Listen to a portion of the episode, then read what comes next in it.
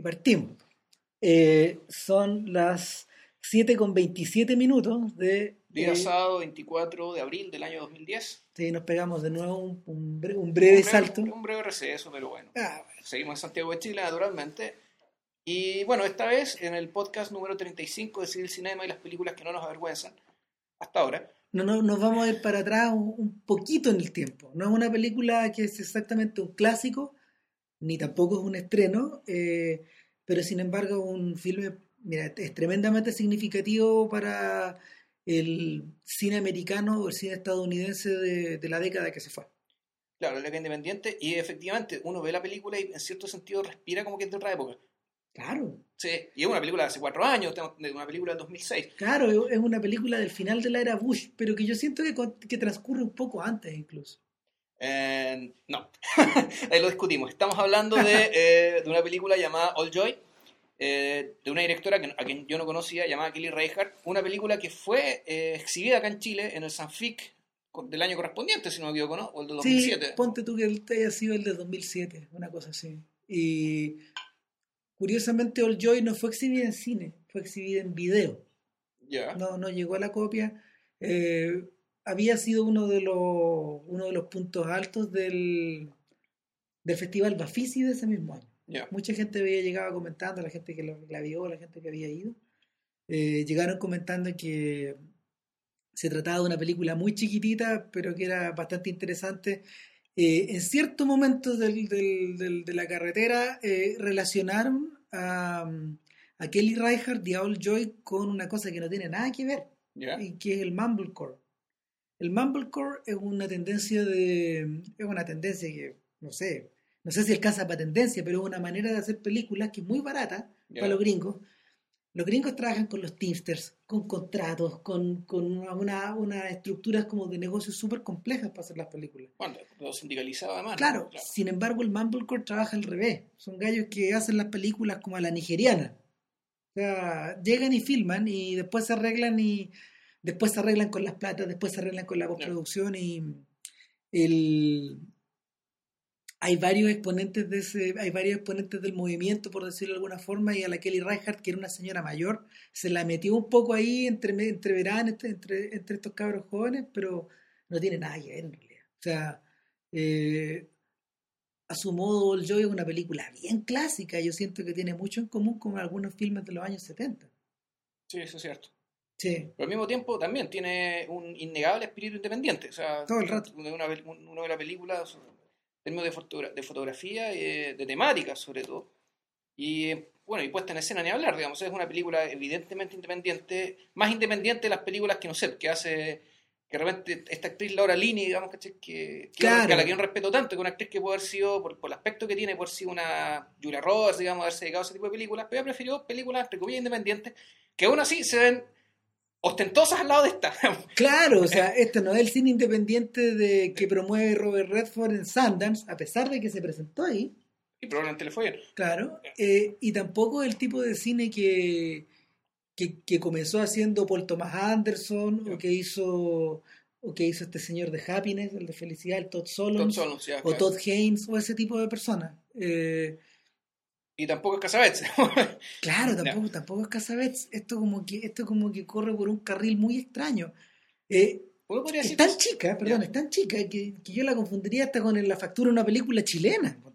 Así de chica. Puede ser, y, y en términos de. En, en términos de.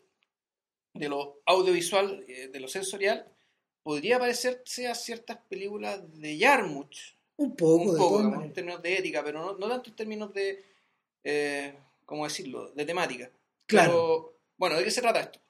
A ver, All Joy eh, esencialmente es el reencuentro de dos amigos que fueron muy unidos en el college, en, Claro. la, en la universidad, andaban para arriba y para abajo y uno de ellos uno de ellos está casado, el otro es un eterno solterón y eh, el solterón convence al casado después de, de que emprendan un viaje hacia una terma.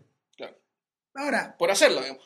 por ir nomás, pues y es un viaje a una terma, una terma muy chica que parece que nadie conoce y que el viaje es choro y en el fondo, eh, Que está perdida en medio de un bosque. claro, y el casado le resulta interesante porque es una manera como de zafarse un poco de, de esta especie de modorra que se le ha empezado a meter con el paso de los años y esto de dejar de ver a los amigos y esto de, de sentirse un tipo muy casero que está echando guata delante de la tele. Entonces, eh, la película cuenta la historia del viaje a esta terma, de ida y de regreso. Nada más. Nada más. Y, y nada, pues, el, la, la, la ida y la vuelta está filmada con una parsimonia, con una tranquilidad, sin ningún apuro. Eh, es muy naturalista la manera como de presentarlo. Aquí, aquí, nadie, aquí nadie hace una locura, nadie se va a roquear, nadie acelera a 180 por la carretera. Esta es gente que cumple las reglas, Exacto. que, ojo, que va escuchando todo el rato la National Public Radio en la radio. Sí. Eh, que, que, el, que es una emisora que no tiene música, es una emisora... Una discusión política. Es pura discusión política, es radio hablada, en el mejor sentido de la palabra, y nada, po, son puras discusiones políticas acerca del estatus de Irak, acerca de, Del estado de las cosas. del estado de el las cosas, de, de, de- ¿cómo se llama?, de, de, de la Cámara de Representantes, de los senadores, del presidente, Pero etcétera. ojo, ¿ah? aquí llega un detalle importante. Sí. Esa radio está prendida solamente cuando el casado está manejando solo. Es decir, Sí, él, muy buen detalle. eh, Él, él va escuchando, parte el auto, va a buscar a su, a- a Parte su la amigo, película, lo parte la película, eh, em- y empieza a escuchar la radio, empieza a escuchar básicamente, eh, se llena la cabeza con la con los problemas públicos, digamos, de Estados Unidos en la era Bush. Claro. Y esa y eso es su, esa es su cabeza, digamos, mientras está claro. solo. No es un señor muy cretino, porque para escuchar la National Public Radio hay que tener paciencia. Hay que tener paciencia, hay que tener interés por los temas públicos, por lo tanto, no cualquier gil, digamos. Claro. Eh, llega a buscar a su amigo y ¡pum! se apaga la radio. Y ahí esta radio no aparece más, sino hasta que eh, el amigo se baje el auto. Claro, ya vamos a explicar por qué. Eso ya, eso ya nos dice algo respecto, respecto a la naturaleza de esta amistad. También está muy bien resuelto la, la discusión que tiene, ni siquiera una discusión, una conversación, cuando en el fondo va donde la esposa a pedirle permiso para, para juntarse con su amigo. Y la esposa, que como suele mostrar las películas, que es más inteligente y más intuitiva que, que, que- que su marido, digamos. ¿Por qué te juntáis con este gallo? No, no, le dice eso. ¿No le dices? Le dice, eh, ¿para qué vienes? ¿Para qué vienes a hablarme esto si tú Ya tomaste la ya decisión. tomaste la decisión de irte? Exacto. Tú, Sí, ¿Qué ahora me es lo que está diciendo? Tú necesitas hacer este viaje. Tú necesitas partir con este necesitas- con este amigo, necesitas volver a verlo. Y, y, aquí, y aquí, digamos, entramos a una, a una gracia de la película, para mí, que tiene que ver con la economía. Yo siempre respeto el tema, siempre valoro el tema de la economía. Esto es decir mucho con poco. Y aquí, con un par de silencios y tres líneas, ya nos sugieren, eh, bueno, hay que decir con la pista de ver quién es, el pro- quién es uno de los productores ejecutivos de la película, un tipo que se llama Todd Haynes, del cual también vamos a hablar. Con todos estos elementos, uno, ya, uno, uno digamos, llega a la conclusión de que aquí lo que se trata es de una... Aquí lo que estamos viendo al fondo es un... No, no, no es una autopsia, estamos viendo una especie de fantasma, estamos viendo el eco, un eco que llega hasta ahora de algo que fue muy profundo y muy intenso hace 10 o 15 años. Y que ese eco digamos, todavía reverbera digamos, en estos dos amigos y que todavía lo añoran y, y, y todavía piensa, todavía es parte de ellos. Aun cuando uno, el que está casado, no, está infeliz con su vida, es feliz con su hijo y todo, digamos, pero ese pasado, ese old joy, digamos, esta, esta, esta antigua alegría, digamos, de ser joven y de haber compartido eh, ciertas creencias, ciertos ideales, cierta música también, y también de eso vamos a hablar ya más a continuación, más rato. Eh, esa es una presencia, digamos, ¿cachai? que es la presencia que uno puede decir que mueve la película, y es la presencia que explica por qué esta es una película que en realidad funciona con silencio, porque todo lo que está, todo lo que está eh, ebulliendo, digamos, es precisamente un pasado, un pasado eh, muy, ¿cómo decirlo? muy intenso, muy vital, eh, tal vez un poco autodestructivo, que tiene que ver con drogas, carrete, copete, digamos, música fuerte, rock and roll, whatever, lo que sea. Y que además coincide con más o menos la generación nuestra, por tanto, Sí. uno conocer gente así, tal vez fue, uno fue un poco así. Por tanto, una película que funciona, eh, Sobre la base de terreno conocido. desde no conocido para nosotros. ¿no? El, y muy, muy probablemente para algunos de ustedes. Eh, una de las gracias del Joy, yo creo que es una de las grandes virtudes del cine también, es que eh, maneja muy bien el arte del discurso no aparente. Durante todo el rato, durante todo el rato, durante toda la película, hay una suerte de corriente que va por debajo, que, que, que va explicando lo que va pasando. En el fondo, en el fondo eh, no es, no es saber, no es banal, no es banal que estos dos tipos emprendan un viaje a una terma. ¿A qué va uno a una terma? De alguna forma. A, a meterse el agua caliente. A meterse al agua caliente, a relajarse y de alguna forma a limpiarse. Mm. Eh, los gringos siempre han tenido una gran relación eh, con el cine como terapia. O sea, y algún día me gustaría sentarme a conversar en un podcast específicamente de eso, o sea, de la, de la idea de las películas como, como aparatos terapéuticos.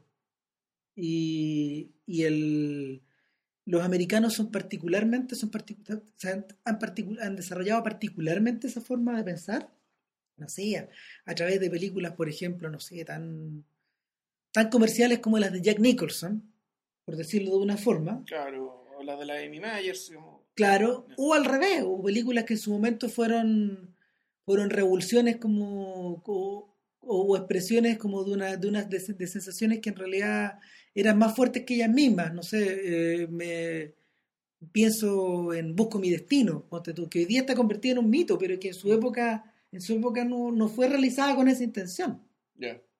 El, había algo de terapia en este viaje, digamos. O sea, no, no, no sé. No, Mira, yo- el tema es terapia para quién. Es terapia Es para quien la el hace, punto, ese es terapia, terapia para quien la actúa, O terapia para quien la ve, público, para quien o la para ve, quien la ve.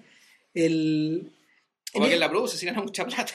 Claro, el, yo creo que, bueno, gran parte de los grandes, de- buena parte de los grandes cineastas americanos han hecho esa, han hecho ese género eh, en algún momento de su vida. Yo pienso en Jim Jarmusch, ponte tú, y, y Broken Flowers. Sí. Claro, o, o pienso en Scorsese eh, y, y esta última película que hizo, La Isla Siniestra, también tiene algo de eso. O, o pienso en Sue de Coppola, sí. tú. El, la tentación como de caer en esta especie de fábula donde, donde tú te limpias y donde tú te encontrás es una cosa que les vuelve permanentemente, permanentemente. Sí, bueno, es la, creo una cierta mentalidad práctica anglosajona, digamos, de ellos mismos, de que el fondo todo tiene que tener un takeaway, o sea, en el fondo todo tiene que tener algo, un, tiene, tiene que servirte para algo, que las Exacto. cosas deben servir para algo, digamos, y las películas también deben servir para algo que, que trascienda ojalá la entretención. Claro. Me imagino. Sin embargo, por ejemplo, hay cineastas como Spielberg o como Kubrick ¿no? que, ¿no? donde, donde esa cosa está fuera de ellos. Es bien curioso, yo creo que ese es el punto de contacto entre esos dos. Nunca, nunca han concebido el filme como, los filmes como terapia. Ninguno de los dos. Trata de, trata de pensar en un ejemplo y en el fondo el, el filme como escape en, en- en Spielberg es usado con una, una, con una intención similar y en el caso de Kubrick es todo lo contrario. Es una Pero, fuga hacia adentro. ¿tú crees que Old Joy eh, tiene, es terapéutica? Yo creo que, yo creo que algo tiene, algo de eso tiene. El... Sin embargo, como todas las buenas películas, es profundamente ambigua. Es que es el punto. Entonces, el... cuando la película comienza, cuando la desde que la película comienza y el, y el viaje se enriela, uno de inmediato recuerda estas películas de carretera americanas. Sí, claro. muchas hay. No sé, yo pienso en carretera asfaltada en dos, en dos direcciones, ponte tú, de, de Monte Hellman, o, o la misma Busco mi destino, para hablar de dos clásicos de los 70. También está Five Easy Pieces, que alguna vez en el podcast le hicimos referencia, eh, de, de- de Bob Rafelson. Eh, y en el fondo eh, es el viaje de dos hombres, en el- casi siempre son Son dos hombres, hombres, sí. eh, en, busca, en busca de algo, ellos no saben muy bien qué, eh, y llevan de la mano a la audiencia hacia allá. La película recorre ese camino y sin embargo, antes de la terma pasa algo. ¿Ah, sí? Claro, po, que Se pierden. se, se pierden, Sí. po. se pierden y lo, lo- lo otro que pasa es que empiezan a, empiezan a producirse las distancias. Porque de alguna forma, eh, de alguna forma el amigo que el amigo el amigo que se quedó soltero, que vamos a decirte al tiro cómo se llama, Kurt, Kurt. eh, Kurt empieza a parecerle cada vez más un extraño a este otro señor. Eh, ¿Por qué? Porque está anclado en el pasado, porque siempre hace referencia a cosas que ya fueron, eh, porque, porque está pegado. Está pegado de alguna forma, en una etapa, está pegado, en una, está, está pegado de alguna forma en una etapa de la que, de la que Mark, el otro personaje, nunca salió. O sea, perdón, de la que Mark salió. Sí salió. Sí salió. A desplazarse hacia otras partes. Ahora, eso es algo que desde el principio decían que Kurt era un tipo bien, digamos, especial, anómalo, anómalo. O sea, la misma esposa, algún diálogo, estos bien sucintos al principio, como que le da a entender que lidiar con Kurt es algo difícil. Pero al mismo tiempo es, es muy tiene, tiene su recompensa porque Kurt es un personaje original, digamos. Son estas personas que ven la vida de otra manera, que dicen cosas atípicas, que, que te dan vuelta a la realidad con el discurso y a veces también con, con, la emoción, digamos, con la, con, y con la, con la emoción, digamos, eh, exacerbada hacia arriba hacia abajo, es decir, euforia, depresión, y claro, efectivamente un personaje inestable. Todos conocimos personajes. Sí, claro, es un personaje que en la medida que es inestable, fue inestable antes y sigue inestable ahora, por tanto, ahí da, la impresión de que el, el, personaje se quedó en el tiempo, pero en realidad a lo mejor siempre estuvo pegado en su tiempo, en, su, en, este, en una inestabilidad, digamos, que, que, claro, aquí en la película no es, no es parte de las cosas que pasan. No es que él eso, se mande, no se, eso no se explica. Claro, no es que, no es que él se mande un, gran condoro, digamos, o le prenda fuego al auto, no, no, tiene que ver con eso. Esto no es Into the Wild que, que de, de, de Champagne, que en el fondo eh, intenta indagar de alguna forma en el origen o en las consecuencias de esa inestabilidad permanente. De hecho, el personaje, el Christopher McCandless, el, el personaje central de Into the Wild, comparte algunos rasgos con Kurt, pero, pero su manera como de vivir o de ser lo separaba de inmediato del resto de la población. No, claro, él, eh, sí, era otro tipo, era otro tipo, era, era, otra especie, además. Pero sin embargo, es un, sin embargo, un sujeto que proviene casi de una generación parecida. Sí, es una generación parecida, pero sé que la, la construcción es distinta porque, porque de partida este es un personaje que tiene familia. Claro. ¿Qué quiere decir eso? Un personaje cuya que lo conocemos más, y aquí yo creo que entramos a otro terreno. Nosotros de Christopher McCandless sabemos bastante, porque hay una hermana que nos dice cosas de él, hay una historia familiar que nos dice cosas de él, y, y por tanto uno podría decir que su, sus particularidades digamos, están realmente circunscritas a una historia personal de una persona con nombre y apellido, digamos, con familia. De alguna forma la herida que él tiene está mapeada. Claro. En cambio, Kurt es un personaje que, del que no se sabe nada más que es así. Punto. No se sabe dónde salió, no se sabe ni siquiera en qué universidad estudiaron, no se sabe si tiene familia, nada. Él aparece. Y uno perfectamente podría entender esta película, exactamente, como si el fondo el tipo fuera un muerto. Y como si en realidad Mark, el personaje con madre e hijo, en el fondo está pensando en un muerto y el que está dando vueltas alrededor de él es un muerto de su pasado proyectado, salido de su cabeza y la película aún así tendría sentido, así de así de poderosa en la sensación. En, la, sensación, en esta apelación al pasado y al eco y a la reverberación de este pasado, que da, lo mismo si el personaje está vivo o muerto. Está claro que está vivo, o sea, el personaje es un personaje real, todo esto ocurre en el mundo real, y, digamos, no hay, no hay, ninguna, en la película no juega con esa ambigüedad. Pero es tan potente esta, esta, esta reverberación, esta existencia del pasado en el presente. Esta suerte de anclaje. Claro. Sí, porque es algo, en el caso tú pensáis, ¿qué saca Mark al juntarse con Kurt? Eh, ¿Qué ventaja está sacando? Eh, ¿Por qué le llama la atención? ¿Hay algo, hay algo, hay algo en la actitud de, Kurt que Mark echa de menos? ¿Le gustaría ser así? Está claro que parece que ya no le gusta ser así. en algún momento le gustó mucho, disfrutó, mucho su compañía, pero al mismo tiempo el, ese pasado está. Y eso es algo que no se quiere perder. Hay algo ahí que no se quiere perder porque en realidad eh, nadie quiere perder aquello bueno que ha vivido, digamos. no, no es cosa que uno quiere olvidarlas. Y efectivamente, porque lo está olvidando, las quiere recordar.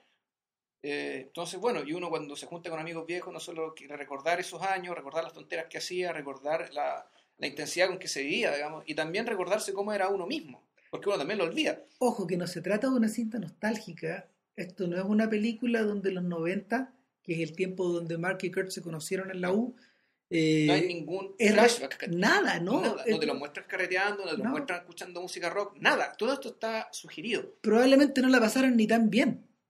Probablemente, probablemente están evocando, están evocando una especie como de vibra común. O tal vez solo el hecho de ser, haber sido más jóvenes, ¿no? Claro. Y con eso, con, con, con, esa, con esa sensación nos vamos de hecho a la, a la pausa cognitiva. De rigor.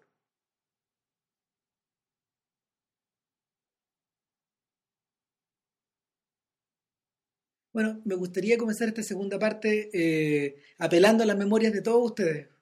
En general, cuando uno, cuando uno recorre la ciudad o recorre los, no sé, recorre los espacios por donde, por donde suele pasar, eh, permanentemente uno está haciendo apelación al pasado. Uno de repente recuerda cosas de pasé por aquí o esto me pasó acá eh, o algo que hicimos aquí en alguna vez pasó aquí, justo aquí. Claro.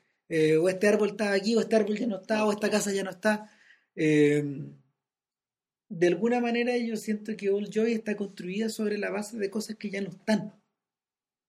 Eh, el, y por, lo, por la misma razón, por la misma razón, eh, eh, estos personajes emprenden una especie como de huida de su mundo. O sea, En realidad, No estoy- no- el, único que está arrancando es, Mark, es Mark. es Mark, porque, porque Kurt, Kurt Kurt está en lo suyo, siempre estuvo en lo suyo. Pero Kurt- ¿sabes que yo tengo una duda?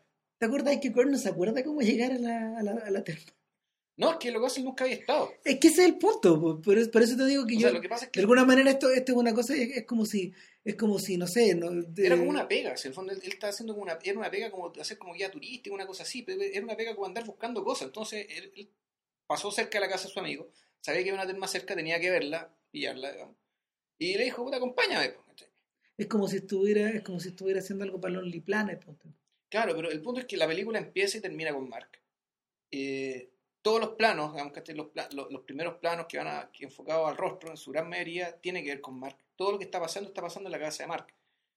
Kurt, eh, Kurt, porque Kurt está pegado, porque Kurt sigue igual, Kurt aparece y, y después desaparece, digamos, y punto. Y, y aun cuando las frases significativas que le dan sentido a la película las dice Kurt. ¿Por, ¿por qué? Porque Kurt es quien verbaliza Todo lo que Mark siente. todo lo que Mark siente.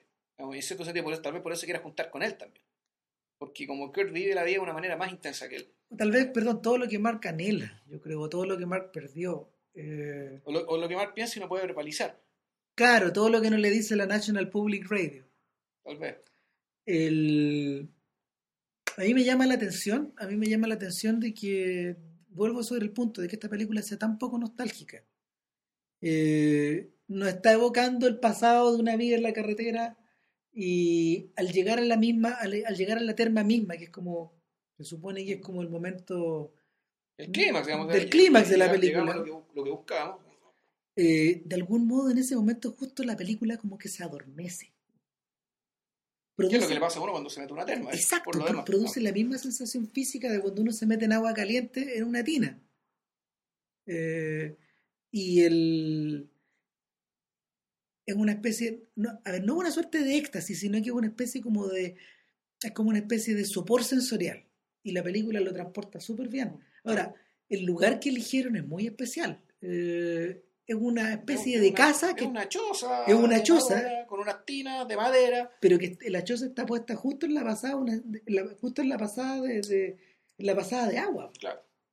y eso lo hace como tan particular Claro, en medio de un bosque, de un camino perdido, y que claro, eh, eh, en el fondo eh, también están, esto es muy gringo, digamos, tú desde, la- desde lo- los, libros de Thoreau, digamos, de Walden, están, el anhelo de la naturaleza, de escapar del, eh, en fondo escapar de una sociedad que ya se está volviendo masiva, claro ¿verdad? ya a, a principios, a mediados del siglo XIX, digamos, ya, ya se sentía, digamos, esta molestia con, con el hecho de que haya tanta gente por todos lados, digamos.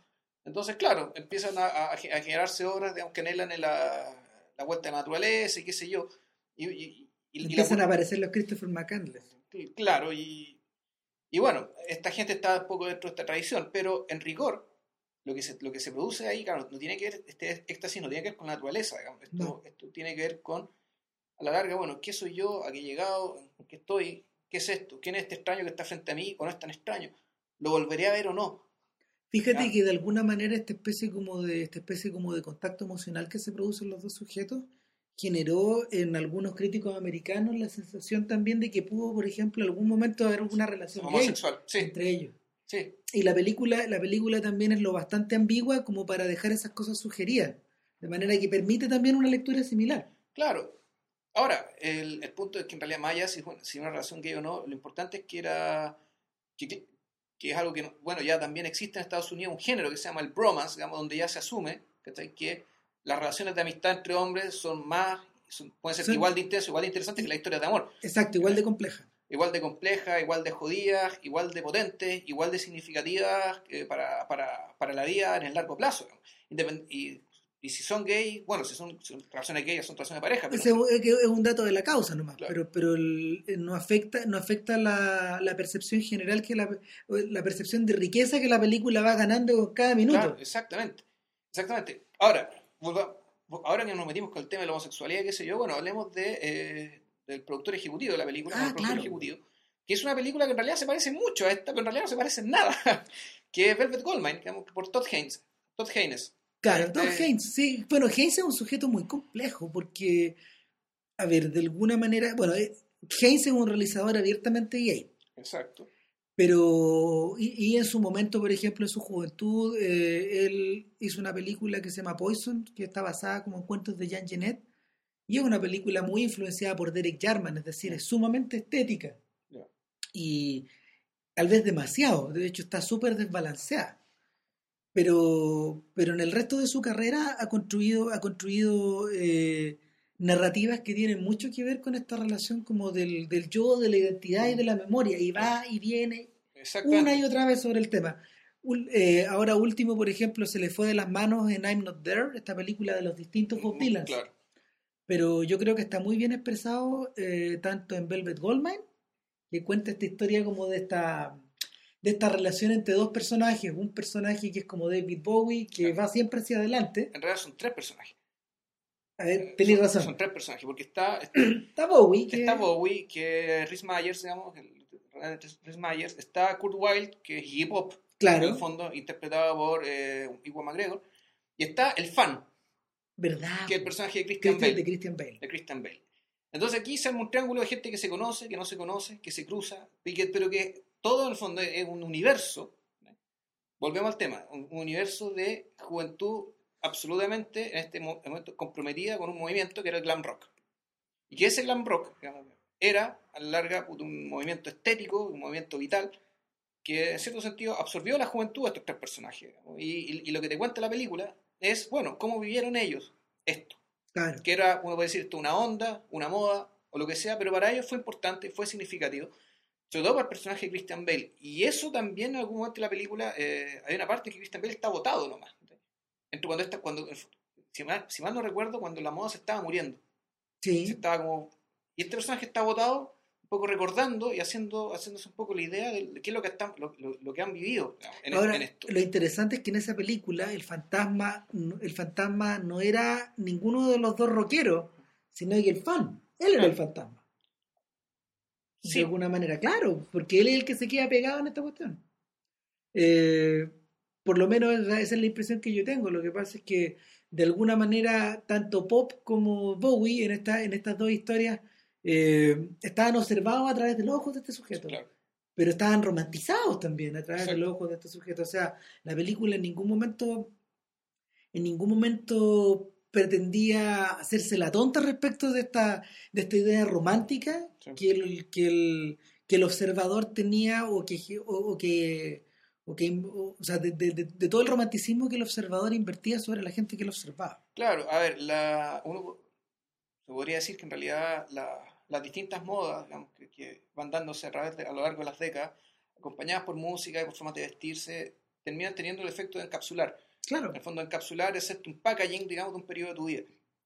Un- ese periodo está, lo encapsulas, queda y, y tú así lo conservas. De, Romantizado, en en el caso, y envuelto en música, envuelto en ropa, envuelto en pintura, envuelto en libros, envuelto en... paquetito. en- en- envuelto en cultura, a la larga. Es una cultura que, si uno, se, si uno se pone a pensar cínicamente, en realidad, claro, esta cultura y esta cultura que se adquiere, en el fondo, es para qué? Para ser más, para sentirse más atractivo y qué sé yo. Y buena parte de esa cultura se vende y se, y se comercia para ese fin, digamos, y la gente por eso la compra. Tú, en el fondo, adquieres a modas para estar, entre comillas, en la moda y ser más atractivo sexualmente, no es ni más ni menos que eso. Pero también tiene este otro efecto que, eh, que en realidad es bastante más respetable, que es que sí, tú con, con esta cultura, en el fondo tú la asocias con pedazos de tu vida y tú así la, la conservas y pasa a ser parte de tu identidad. Te construyes. Te construyes y hay cosas que, claro, eh, muchas cosas siguen, quedando- siguen, siguen acompañándote, digamos, aunque tú no te des cuenta. Y uno podría decir que esta película, All Joy, volvemos a All Joy, tiene que ver con eso, digamos, con que el, el personaje Mark se enfrenta con aquello que le sigue acompañando sin haberse dado cuenta de este periodo, digamos, y de, este periodo previo que, no- que nunca te muestran, que nunca te idealizan, y que en ese sentido la película es tan distinta a Pepper Goldmine, aun cuando se trate casi de lo mismo. Eh, el mismo Haynes eh, hizo un ejercicio parecido en la película anterior, Safe, la que era la historia de una señora que estaba casada con un tipo con mucha plata en Los Ángeles y ella se empezó a enfermar. Y nadie sabía es lo que era. Mm. Y, y es la historia de, de cómo ella se va moviendo de tribu en tribu de curanderos, desde los médicos hasta los chamanes y todo eso, y el, de alguna forma eh, alguien le detecta por ahí que, que su enfermedad es fobia del siglo XX. Oh, ya.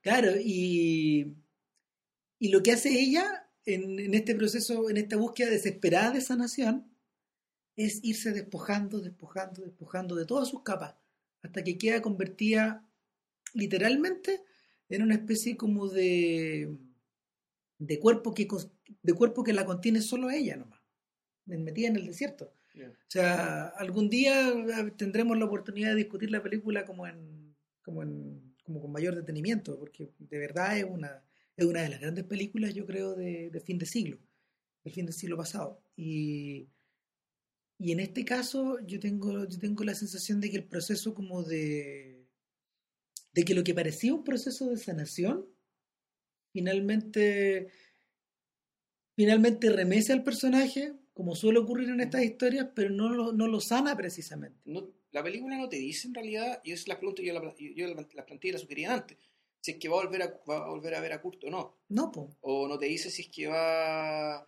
se va a mandar todo el carajo, o no dice nada. No, pues si va a dejar a su mujer, no dice nada. No dice nada. El...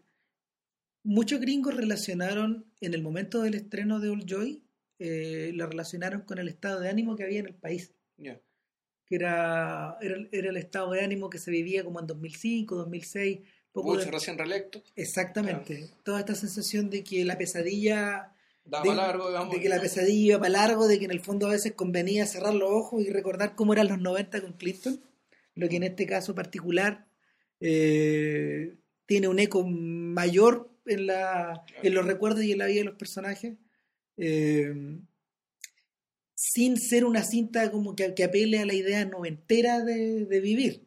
No, no, no se trata de eso. No, no, para eso están otras cosas. Claro, o sea, Para eso está Tarantino. no, bueno, de hecho me acordé, fíjate, de una película que nunca, no la vi, vi unos pedazos, que se trataba de lo mismo, pero en chunga, y que era más histérica, se trataba de mujeres mayores, que era con la Goldie Hawn y la Susan Sarandon. No sé si la ubicáis. Ah, Una que una, cl- claro, ellas, ellas carretearon en los 70, digamos, como no, no, no, no en los, no en los 90. Y que una, la Susan Sarandon creo que estaba casada, con hijos, ¿no? y su Ya. amiga Zafá la viene a ver. ah, Y es, como, la escoba, es como la versión en chunga de Telma y Luis. Claro, pero tenía, Ah. que, pero, que tenía- pero tenía que ver con esto al Sí, mismo tiempo, bueno. porque claro, eran amigas de precisamente cuando las dos eran salvajes y qué sé yo, que y Bla, se bla, bla. domesticó y la otra no. Y claro, hicieron esta película en chunga. Ahora, que bueno, eh, me acordé de eso al, al pasar, en realidad no tenía nada que ver con, lo que, con, lo que, con, con la idea que estamos hablando, que era que por esa razón, además, por, por lo que tiene que ver con la razón del desánimo de la época Bush, digamos, es que esta película al mismo tiempo ya se ve tan vieja. Claro. Más que vieja se ve de otra época, como de una realidad que ya pasó. Está bien. Eh, De hecho, hace cuatro años. está tan anclada como Kurt en las experiencias que él tuvo. Y eso te habla como de lo poderosa que es la imagen de ese personaje o la poderosa de la influencia del, del sujeto, que a todo esto es interpretado por, por, un músico. por un músico, claro. Will Oldham se llama. Will Oldham que, que usa como seudónimo Billy Boy Prince. Y nada, pues Billy Boy Prince ha contribuido con distintas, con distintas canciones para distintas películas en distintas partes, pero y es como Beck, por decirlo de alguna forma. Y, y nada, pues el, a mí lo que no se me borra de la memoria es, todo lo, es, es toda la última secuencia donde Mark deja, deja a Kurt como en la ciudad Claro. y, y tenéis la sensación de que Kurt, no sé, pues, puede como, como que puede como, como subir a, a su departamento, que es como de un Claro. segundo piso, o como que puede quedarse, no sé, yendo a buscar algo, a comprar pan, o como que puede quedarse en la calle, pero que en el fondo finalmente nunca va a estar en ningún lado, Claro. porque como que hogar no tiene. O sea, por lo que yo entendí, en realidad, más que un departamento, está en un motel. Porque él, él venía de de paso, venía de paso a la ciudad, por eso es que se juntó con, con Mark. Entonces, claro, él, así como llegó, se fue. Y, y eso es corto, digamos, y, y por lo mismo que hablamos, claro, de este personaje que puede ser, puede ser una persona como puede ser un fantasma, y el efecto, en fondo, en Mark es el mismo. Es un efecto que podemos, eh, podemos medir más o menos su nivel de intensidad, pero no el qué sentido, va- qué dirección va a tomar. ¿Sabéis que a propósito de eso me acabo, o sea, me- me- se me ocurre, ponte tú, que, que hay tipos que han logrado filmar esos fantasmas humanos con una mayor precisión? Ya. pero al mismo tiempo, al mirarlos de tan, al mirarlos de tan cerca, los terminan reduciendo al absurdo. Por ejemplo, está el caso de Jim Jarmusch. Mientras más hablábamos de la película, más me acordaba de Stranger Than Paradise. claro, pues, y en Stranger Than Paradise son dos fantasmas que están reducidos al absurdo. Te hacen reír, de hecho. Pero la manera en que viven, el cómo viven y por qué hacen lo que hacen es una cosa que es profundamente triste. Claro. claro. si, te, si se acuerdan ustedes también de, de, los tiros de cámara de Mystery Train, que mm. transcurren como en un transcurren como en un, en, un hotel de mala muerte. Claro, en un Memphis que es una cosa que llega a dar susto porque por más, por más que uno trate de mirar en el horizonte, nunca veis a nadie. Y siempre está oscuro. Y siempre está oscuro, y, y, aunque haya gente, no hay nadie. Eh, Jarmusch, que a su modo es como una suerte de hijo del punk rock, entendió muy bien esta idea de que eh, el mundo donde habitaban sus personajes o la poética que él se imaginó para poder a, la hora de hacer películas era esencialmente la de lugares vacíos eh, y la de personas vacías. Eh, Kelly Reichardt como que vive, como, como que el mundo donde vive Kelly Reichardt está llenado, está lleno de contenido, pero al, revés que este otro, al revés que este otro páramo, este otro páramo mental o moral. Eh, y sin embargo, sin embargo... La sensación es bien parecida. Exacto, la sensación es bien parecida. La, esta sensación como de desamparo se, se mantiene. Mira, ninguno de los dos hemos visto la siguiente película que hizo ella, que es Wendy y Lucy, que mm, es con Michelle Williams, es la historia de una niña que, hasta donde entiendo yo, es la historia de una niña que llega a un pueblo con su perro y el perro se le pierde. Y la película transcurre en todo el rato que ella anda buscando el perro en el pueblo. Uf, Y nada más. Sobre eso es la historia. Eh, hasta cierta parte el, terreno el terreno del personaje de paso y el, el, de los afectos y el de los dos personajes el de la niña y el perro que el perro se defina por su ausencia también vuelven a estar presentes. Eso. Eso. Nada quedamos, más tristes que Kurt recomendamos que vean la película. Sí de todas maneras. Eh, gran película gran película y, y bueno y eso eh, algo que no se ve todos los días nos gustaría decir eso de todas las películas que grabamos acá, de las que hablamos acá. Y la próxima semana. Uy, oh. nos vamos a enfrentar a la isla siniestra.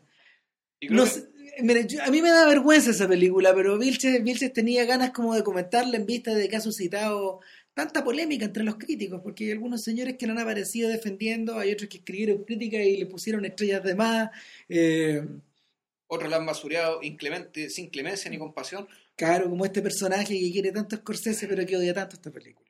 El tema es que, en fondo, vamos a hablar de la película, pero también vamos, vamos, vamos a hablar del oficio de ver película a partir de este caso, que ha suscitado eh, eh, reacciones tan extremas. Y vamos a hablar del autor también, que de alguna forma, eh, aún, aunque la película, aunque la película se arrastre por el suelo, sus obsesiones están claritas todavía. Eh, si el, problema es que están dirigidas, están dirigidas de una forma tan distorsionada que, bueno, mejor no, no sigo, no sigo elaborando ningún argumento porque si no voy a repetirme. Sí, claro.